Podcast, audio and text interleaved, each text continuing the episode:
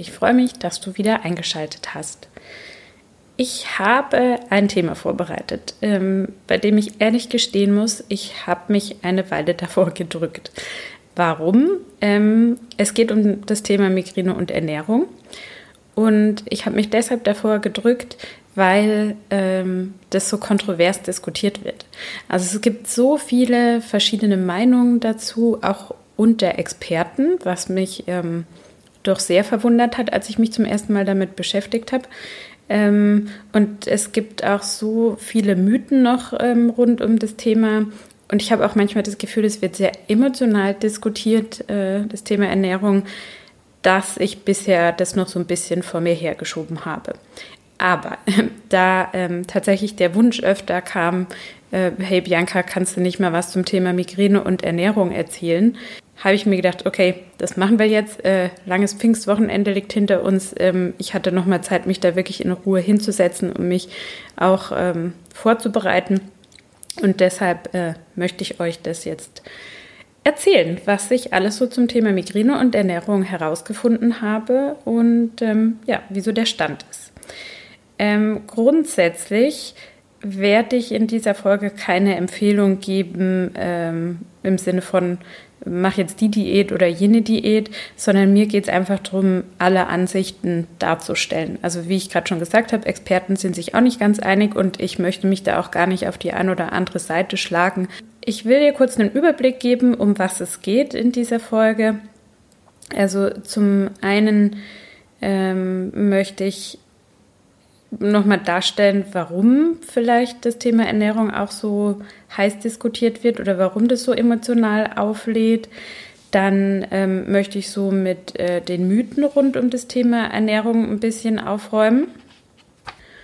Und äh, natürlich auch noch so ein paar Tipps mit auf den Weg geben, was jeder beachten kann beim Thema Ernährung, dass es da vielleicht die ein oder andere, den ein oder anderen Aha-Moment gibt und ähm, euch so ein bisschen eben erzählen, was es für verschiedene Sichtweisen der Experten gibt, was es da so für Trends gibt. Da kann ich jetzt schon mal vorwegnehmen. Also das Thema äh, kohlenhydratreiche Ernährung und das Thema äh, sehr kohlenhydratarme Ernährung, das sind nämlich genau die zwei Kontroversen, die da immer so ähm, durch, äh, ja, durchdiskutiert werden.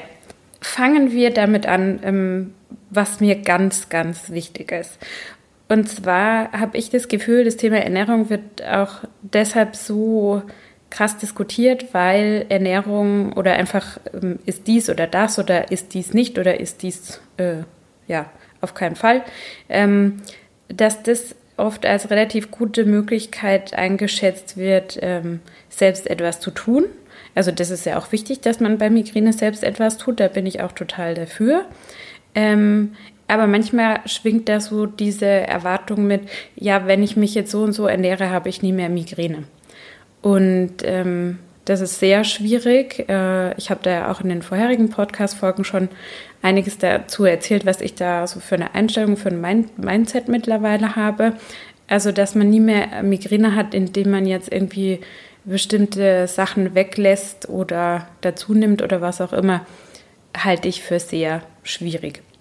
Und das Problem, was daran, daraus dann resultiert ist, ähm, das kann halt auch nach hinten losgehen. Sprich, ich denke mir dann, okay, ähm, mein Trigger ist Schokolade beispielsweise.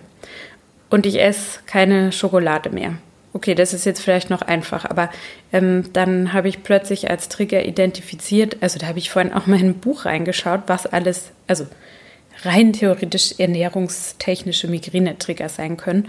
Und da stand halt irgendwie alles drin. Also ähm, wenn ich danach gehe, also irgendwie alle Teesorten, ähm, sämtliche Nüsse, was weiß ich, da könnte ich ja gar nichts mehr essen. Und da sind wir halt genau an dem Punkt. Es kann deshalb nach hinten losgehen, sich da so extrem auf die Ernährung zu fokussieren, weil ähm, man dann Sachen meidet, und dann vielleicht auch immer im Hinterkopf hat, wenn man sie dann doch gegessen hat, oh je, das geht jetzt schief, das wird die nächste Migräneattacke und man konzentriert sich dann so darauf und das artet in Stress aus und dann wird es zur Self-Fulfilling Prophecy, also zur selbsterfüllenden Prophezeiung. Heißt, dieser Stress, der rund um dieses Thema entsteht, der fördert dann eigentlich die Migräneattacke. Und nicht, dass ich jetzt ein Stück Schokolade gegessen habe oder so, sondern meine Erwartungshaltung, dass das jetzt das Problem sein könnte.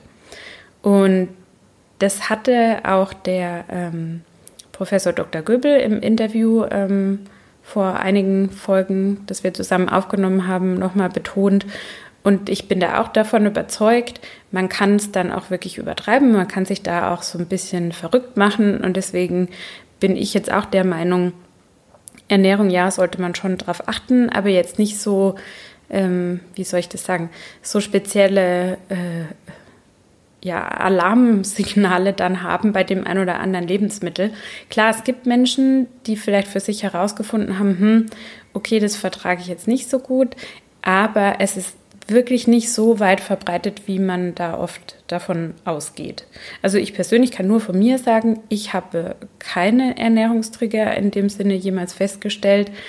Ähm, und was man auch nicht vergessen darf, es ist ja auch so, es ist nie ein Trigger allein.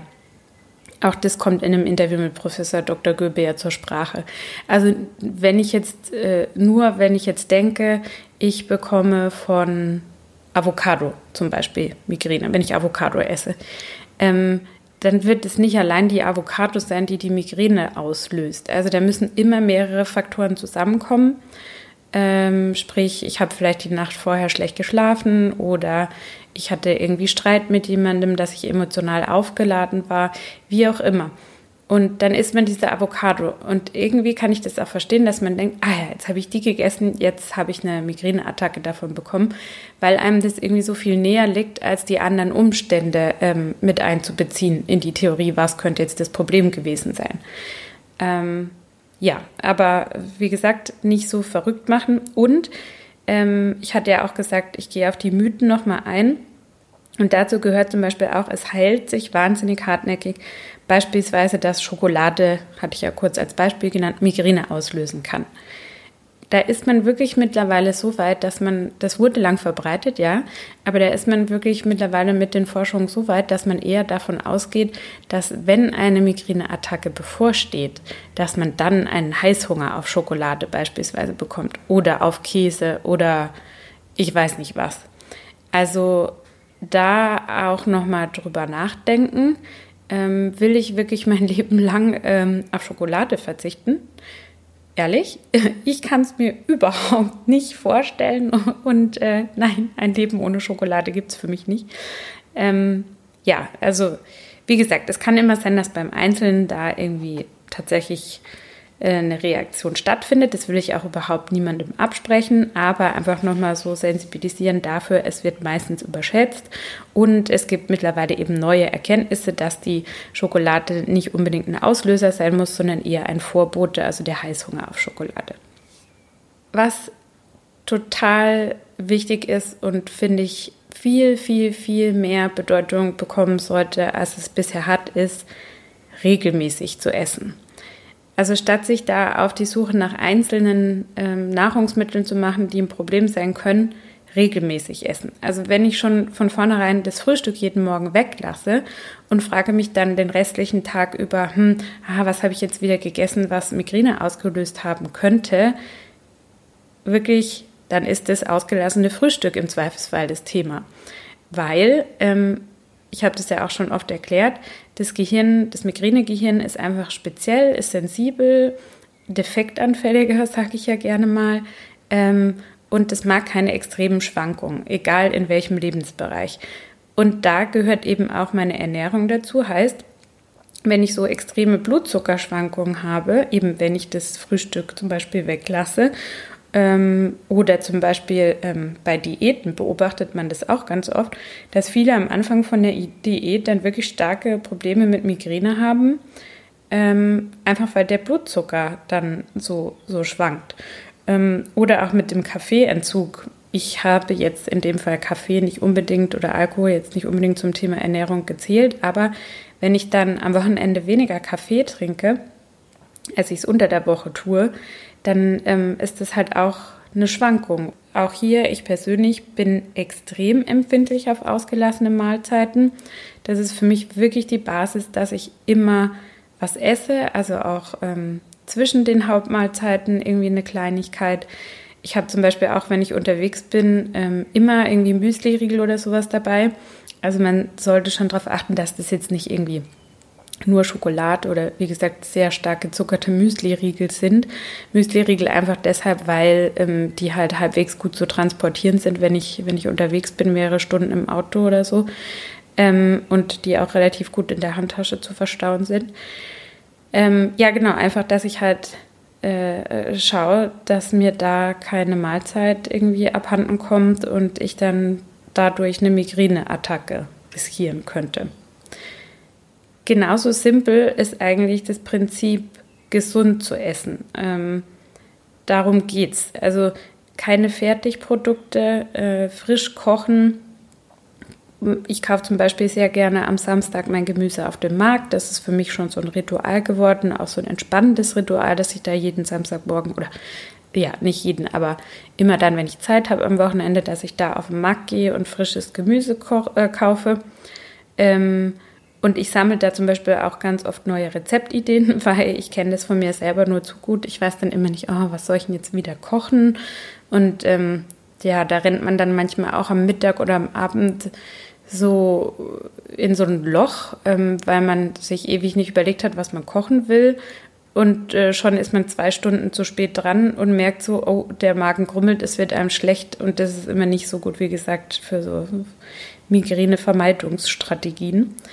Ähm, heißt, Vorkochen ist zum Beispiel auch eine Idee, einfach um vorbereitet zu sein und nicht dann in dem Moment selber erst noch ewig überlegen zu müssen, was man kochen will.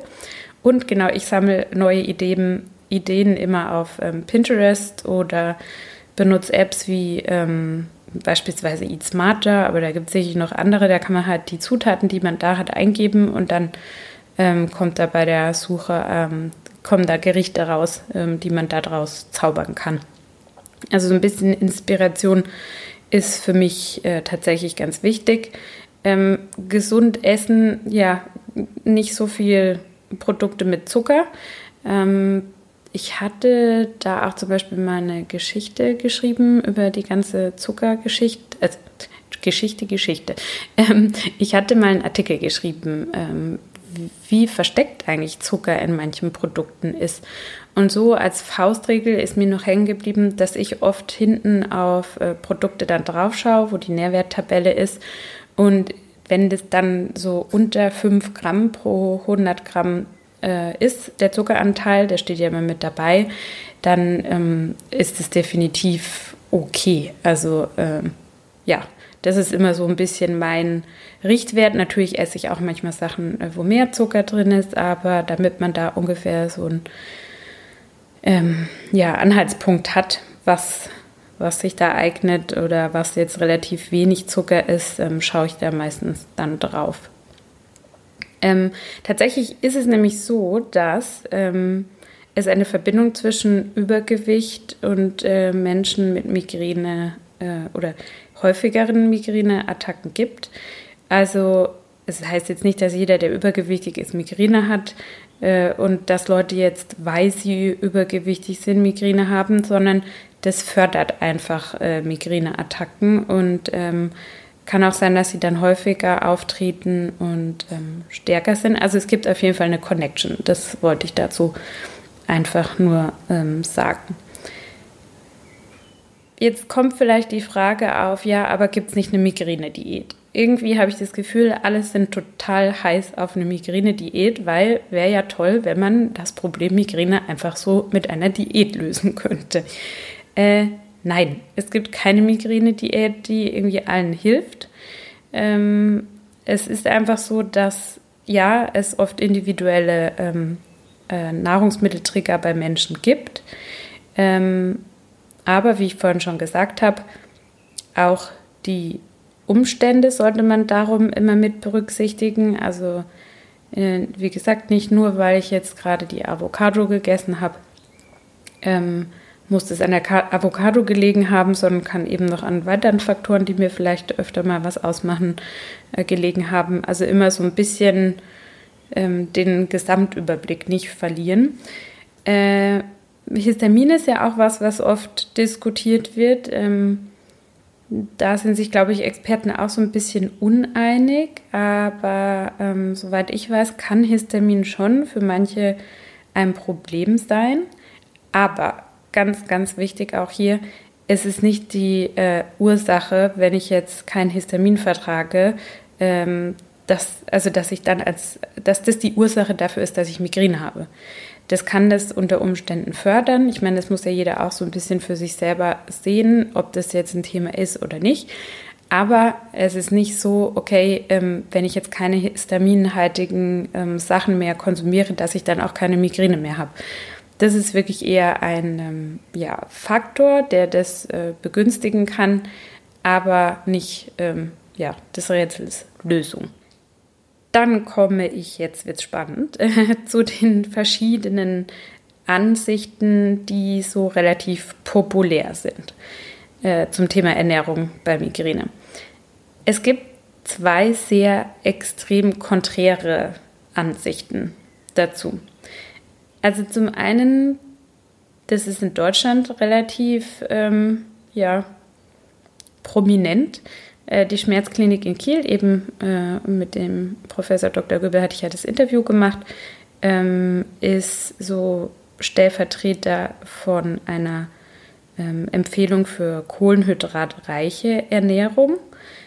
Einfach deshalb, weil man sagt, das Gehirn eines Menschen mit Migräne braucht mehr Energie. Also man sagt ja auch, der Energiehaushalt ist so ein bisschen gestört.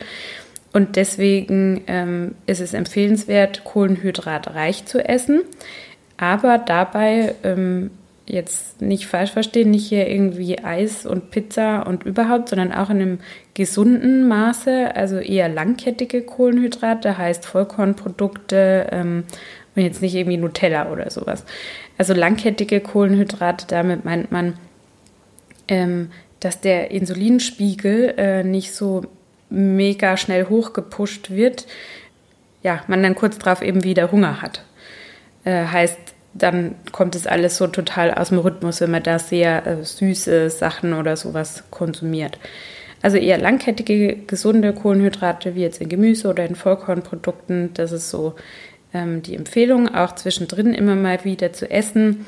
Und ähm, man kann auch mal drüber nachdenken, dass man vielleicht, äh, wenn man immer morgens Migräne bekommt, äh, einfach da in so ein Loch über Nacht fällt und ähm, deshalb dann am Abend irgendwie vielleicht, also liegt vielleicht daran, dass man am Abend zu früh gegessen hat oder zu wenig gegessen, dass man da einfach schaut, ähm, da am Abend vielleicht noch mal was zu sich zu nehmen, bevor man ins Bett geht. So, absolutes Gegenteil von kohlenhydratreicher Ernährung ist ähm, so die Keto-Diät, die auch von vielen total gehypt wird. Ähm, Keto-Diät bedeutet ähm, ketogene Ernährung. Ähm, ich erkläre gleich nochmal, was das genau ist. Jedenfalls ist es so, es gibt äh, Studien, zum Beispiel von der Uni Rom, die nahelegen, dass wenn man sich ketogen ernährt, ähm, dass die Häufigkeit der Migräneattacken reduzieren kann. Also nicht, dass sie für immer verschwindet, leider nein. Ähm, aber wie gesagt, dass die Häufigkeit reduziert wird. Und ich weiß auch, dass momentan eine Studie zu ketogener Ernährung bei Migräne oder zu Ketonkörpern bei Migräne ähm, an der Uni Basel läuft. Äh, das Ganze hat den Hintergrund, dass man bei Epilepsie schon Erfolge ähm, erzielt hat mit ketogener Ernährung. Und ich habe das, glaube ich, in der letzten Folge auch genau schon mal angesprochen, dass Epilepsie und Migräne ja durchaus Gemeinsamkeiten haben. Und deshalb gibt es da jetzt eben so Versuche, ähm, ob ketogene Ernährung was bringen kann bei Migräne. Was ist jetzt ketogene Ernährung überhaupt? Ähm, eigentlich das absolute Gegenteil von kohlenhydratreicher Ernährung. Ketogene Ernährung bedeutet, man nimmt nur so 4% äh, Kohlenhydrate zu sich, so vom Tagesbedarf. Eigentlich liegt es bei ungefähr 50%, also nur damit man mal so einen Stellenwert hat. Äh, ähm, dann besteht es, die Ernährung, also genau 4% Kohlenhydrate zu 6 bis 8% aus Eiweiß und ungefähr 90% Fett. Also wie, wie man daraus schon sehen kann, ist es sehr viel Fett. Es ist eigentlich überwiegend einfach Fett. Warum macht man das jetzt so? Ähm, eigentlich wird dem Körper so Notzustand dadurch suggeriert. Also statt aus den Kohlenhydraten ähm, wird, die, wird die Energie halt dann, äh, also statt aus den Kohlenhydraten so die Energie zu ziehen, äh, die ja dann nicht da sind, ähm, bilden sich sogenannte Ketonkörper ähm, in unserem Körper und äh, die bedienen sich dann am Fett. Und ähm, so funktioniert es dann. Also es wird dann eher das Fett äh, zur, zur Energieerzeugung äh, gebraucht. Und ja, das ist halt ähm, aber schon, also das dauert schon. Ich hab, also ganz ehrlich, ich habe es noch nie ausprobiert, weil mich das wahnsinnig abschreckt, weil ich das ähm, einfach, äh, also da muss ja jeder abwägen, ob ihm das dann die Lebensqualität, die er mit dem Essen empfindet, wert ist ähm, für weniger Migräneanfälle, weil ich finde das schon eine harte äh, Diät. Also Nudeln, Kartoffeln, Reis, das ist ja alles Kohlenhydrate, findet einfach nicht mehr statt, wenn ich eine ketogene Diät mache. Also sonst, also diese 4%, das ist wirklich sehr, sehr schwierig, so weit runterzukommen. Und da muss man schon extrem diszipliniert sein. Ähm, und dann dauert es eben ein paar Tage, bis man dann in diese Ketose reinkommt, auch bis der Körper in diesem Notzustand quasi ist. Und nicht zu vergessen, da gibt es auch die ein oder andere Nebenwirkung. Also das ist nicht mal eben so, ähm, ich mache jetzt eine sieben Tage Diät äh, und äh, esse weniger Zucker oder so, sondern das sollte man schon von einem Arzt begleiten lassen. Das ähm, ist jetzt nicht so easy peasy. Ähm, und die Erklärung dafür, dass das bei Migräne wirken könnte, wie gesagt, es gibt Studien, die das nahelegen, ähm, ist, dass man, ja, man erklärt sich das halt, dass es dadurch weniger Schwankungen auch im Blutzuckerspiegel gibt. Also, dass das dann so umfunktioniert, umgepolt ist. Wie gesagt, also ich bin der Meinung, das Thema Ernährung ist sowas Persönliches und ähm, vielleicht ist man Vegetarier, vielleicht ist man Veganer, äh, vielleicht äh, verträgt man keine Milch, was auch immer. Es ist sehr, sehr individuell. Ich denke, da muss einfach jeder für sich selber ähm, so einen Mittelweg finden und auch ähm, einfach schauen, was er da ausprobieren möchte. Wie gesagt, ich für mich selber habe einfach ähm, so meinen Frieden damit gemacht, weil ich äh, keine speziellen ja, Ernährungsauslöser für mich festgestellt habe. Bei einmal dachte ich, hm, so rohe Zwiebeln, das ist irgendwie nicht so gut. Aber wie gesagt, man kann es halt auch immer nicht voneinander trennen, ob man dann andere äh, Umstände einfach in den letzten Tagen vorher hatte, die der Migräne vielleicht nicht so zuträglich waren. Und ähm, ja, deshalb bin ich beim Thema Ernährung relativ gechillt, sage ich jetzt mal. Ähm, ich ja, versuche mich gesund zu ernähren. Ich habe für mich so einen guten Weg gefunden, ähm, ja, mit dieser Clean Eating Philosophie. Also, dass ich wirklich schaue, hatte ich ja schon gesagt, dass ich frisch koche, ähm, dass ich viel Gemüse koche. Ich war auch sieben Jahre lang Vegetarier, äh, bin ich jetzt gerade nicht mehr. Ähm, ja, dass ich einfach ausgewogen mich ernähre und ganz wichtig, keine Mahlzeit weglasse und schon gar nicht das Frühstück ja, auch, auch so Süßkram in Maßen verzehre. Ähm, also so Cola den ganzen Tag trinken oder so, so Softgetränke finde ich jetzt ganz schwierig. Ähm, ich trinke schon Cola, wenn ich dann eine Migräneattacke habe, weil ich merke manchmal, das hilft mir. Aber wenn man das jetzt so den ganzen Tag zu sich nimmt, ähm, ist es sicher auch nicht so super für den Kopf oder für das Gehirn. Und deshalb muss ich sagen, ja, bin ich beim Thema Ernährung relativ entspannt und ähm, ja, sehe das gar nicht so wild, wie das manch anderer vielleicht sieht. Einfach auch deshalb, weil ich mir darüber bewusst bin, dass das so eine self-fulfilling prophecy sein kann und ähm, das ja noch mehr Stress auslöst, als ich ohnehin dann schon habe und mir meinen eigenen Stressfaktor am Ende dann schaffe. Und so sehe ich das halt auch jetzt zum Beispiel mit der Keto-Diät, für mich persönlich käme sie nicht in Frage, weil ähm, da würde ich mich so umstellen müssen und so viel Genuss verlieren, das ist es mir, ist es mir dann nicht wert. Aber wie gesagt, muss jeder für sich selbst entscheiden und auf jeden Fall da auch, ähm, wenn man diese Keto-Geschichte machen will, einen Arzt dazu konsultieren. Ich habe zum Schluss noch ähm, das Mantra für euch. Ach so, und was ich noch sagen wollte, nicht wundern, ich habe mir überlegt, ob ich jetzt schon irgendwie einen Experten zu dem Thema ähm, einlade hier in den Podcast als Interviewgast. Habe ich jetzt aber noch nicht gemacht, weil ich gedacht habe, ich möchte einfach erstmal so einen Überblick geben, bevor, ähm, da hat ja auch jeder immer so seine Meinung, also bevor ich jetzt hier ein, die eine oder die andere Meinung ähm, vertreten lasse. Also deswegen für euch jetzt nochmal der Gesamtüberblick, Migräne und Ernährung, äh, ja, viel diskutiertes Thema. Und jetzt eben, wie versprochen, noch das Mantra. Und zwar Eat less from a box and more from earth. Was ja so viel bedeutet wie es halt weniger aus irgendwelchen Boxenverpackungen und äh, mehr von aus der Erde.